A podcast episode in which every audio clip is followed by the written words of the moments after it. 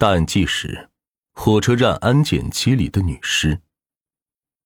二零一零年七月二十三日，湖南临湘火车站一名工作人员正在使用 X 光机对旅客携带的行李进行检查。结果这个时候，一名男子将两个纸箱放在了 X 光机上面。安检员看着电脑画面，感觉到有点不对劲。安检员立即询问男子：“这里边放的是什么东西？”男子告诉安检员：“这里边放的是排骨。按理说，过年过节带点肉坐火车都是很正常的。可是安检员查看了男子放上去的第二个纸箱的时候，就感觉更加不对劲了，因为在电脑上竟然显示了人的骨骼照片。就在安检员觉得困惑的时候，那名男子说自己把纸箱放在这里，他先去买票去了。可是这名男子这一去就再也没有回来。安检员察觉到了事情可能没有想象的那么简单，于是立即拨打了报警电话。就这样，纸箱被放在候车大厅的一个角落里面。警方小心的打开了纸箱，眼前的一幕让他们震惊了：一个纸箱装着人体的上半身。另外一个装着人体的下半身，纸箱里没有头颅，也没有脏器，这一幕非常的可怕。警方立即先疏散了当时候车大厅的旅客。警方立刻调取出了监控，发现，在早上七点左右，一名男子先后将两个箱子放到了 X 光机上面进行检查。就在安检员示意要打开箱子检查的时候，男子告诉安检员自己先把东西放在这儿，先去买票，买完了票再继续检查。男子神情自若地离开了候车大厅，来到了购票大厅，买了一张火车票。但这之后，这名男子就人间蒸发了。从之前的监控视频上来看，这名男子的年纪大概就在五十岁左右，身高在一米七。警方对火车站周边都进行了寻找，试图找到这死者其他的躯干，然而警方并没有找到其他的线索。警方试图从男子的口音来确定这个男子是哪里的人，然而因为与男子交流的时间过短，安检员与售票员也听不出他是哪儿人。而眼下，警方的困难还不止这些。临湘市虽然不大，但是连接着湖南、湖北、江西三个省。可以说是四通八达的，这嫌疑人想要逃走，那有很多种方式能逃到外地。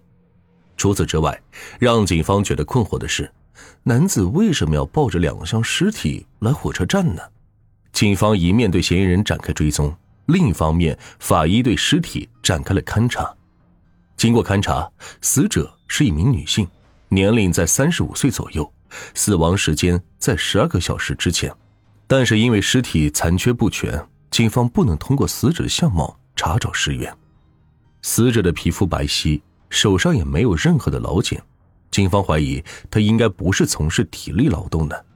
除此之外，死者的乳房下面有刀疤，应该是做过隆胸手术的，并且死者的右手无名指上面有戴过戒指的痕迹，警方推测他应该是已经结婚了的。这些对警方确定死者的范围确实缩小了一些，但还不足够能够准确的找到死者的相关信息。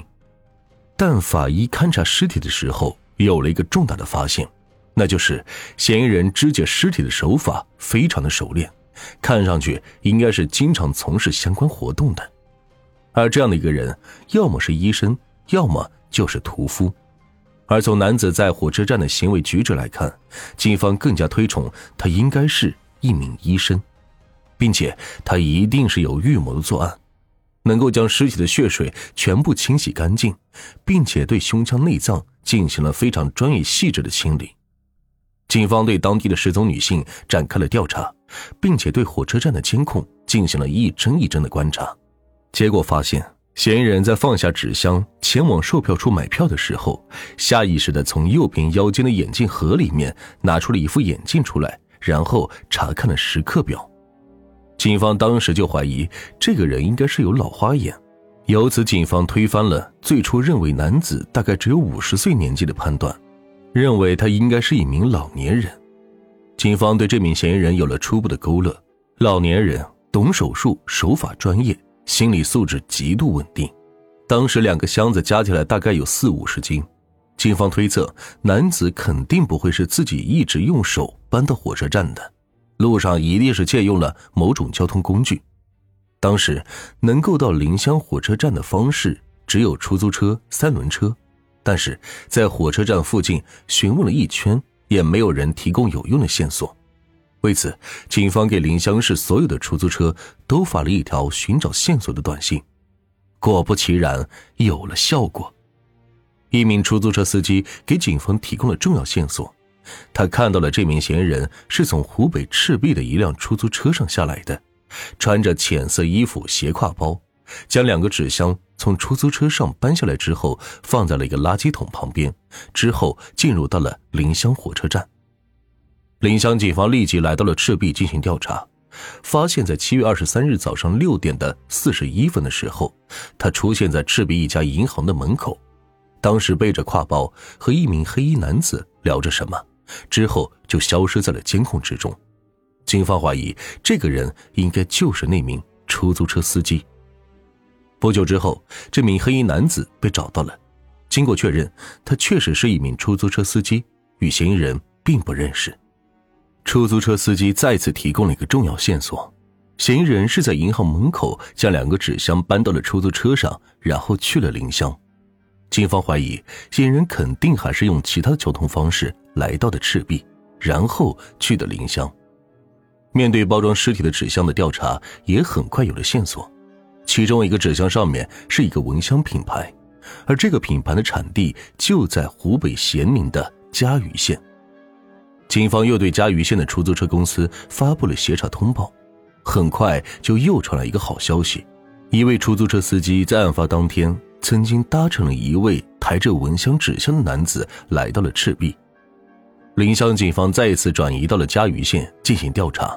嘉鱼县当地的殡葬业非常发达，因为地处长江下游，这里发生意外情况非常多，而因此入殓师在当地也是一个非常多的职业。警方立即拿着嫌疑人的画像进行了走访调查，结果有人一眼就看出了男子，并且喊出了他的名字“李爹”。警方拿着视频监控让知情人判断，他非常肯定的告诉民警，这个人就是李爹，而他就是当地远近闻名的入殓师。很快，这个真名叫李茂武的男人被警方缉拿归案，而当时。这个李茂武穿的衣服竟然与案发当天的衣服一模一样。一九四一年出生的李茂武，案发时应该快七十岁了，退休前一直在邮局工作，后来老伴去世了，他就一个人独居。退休后看准嘉鱼县的殡葬业，于是他就索性学习了入殓，并且靠着心思细腻，在当地的入殓行业小有名气。而被他杀害的女子名叫做孙柳元，整整比他小了四十岁。如果不是李茂武主动交代，或许谁也不知道受害女人是谁。李茂武说自己妻子去世之后，孙柳元就是他在世上最信任的女人了。案发地就是李茂武的家中。据李茂武交代，当时孙柳元正在洗澡，卫生间的门开着，他就用一把榔头打晕了孙柳元，之后。将他按在蹲坑里，残忍的将他杀害，并且在这个不足三平方的房间内将尸体进行了肢解。之后，李茂武将头颅丢进了长江水域。案发后，警方也组织了打捞，但是一直没有找到。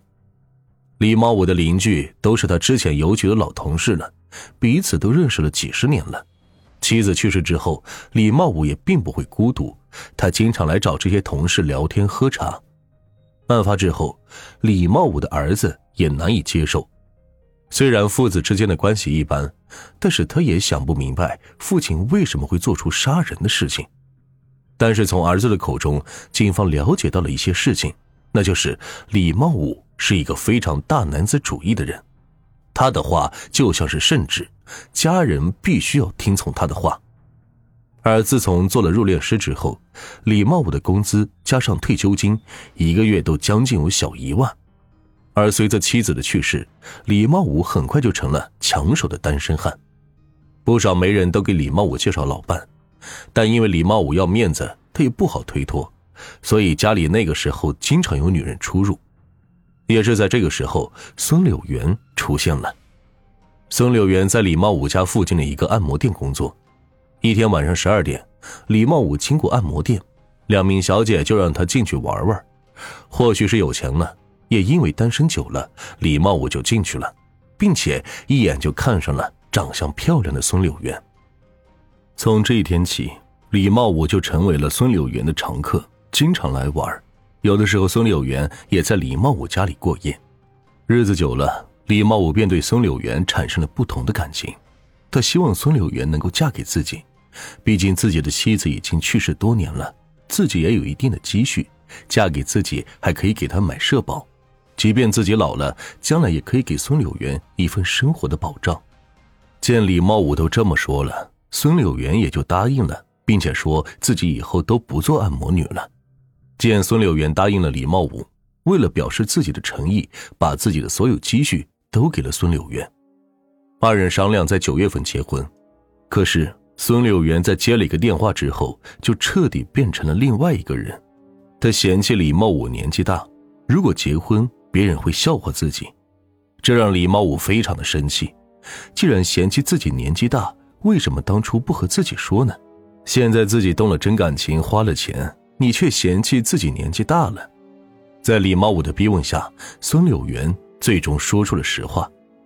他之所以提出分手，是因为有人联系他，让他去广州继续做按摩女，并且孙柳元告诉李茂武，其实他已经结婚了，并且还有儿女，是不可能与李茂武结婚的。这一刻，被欺骗的李茂武非常的生气，于是李茂武决定报复这个背叛了自己的女人。李茂武攒下的所有钱，一分都没有给儿子和孙子，都给了孙柳云。李茂武认为，只有杀了他，才能够解恨。案发之后，李茂武准备将装有尸体的纸箱坐火车带到其他地方去丢弃，只是因为不知道那个 X 光机是做什么用的，他就直接把纸箱放到了 X 光机里面去检查了。李茂武上一次坐火车，还是很多年前去武汉学习入殓师工作的时候。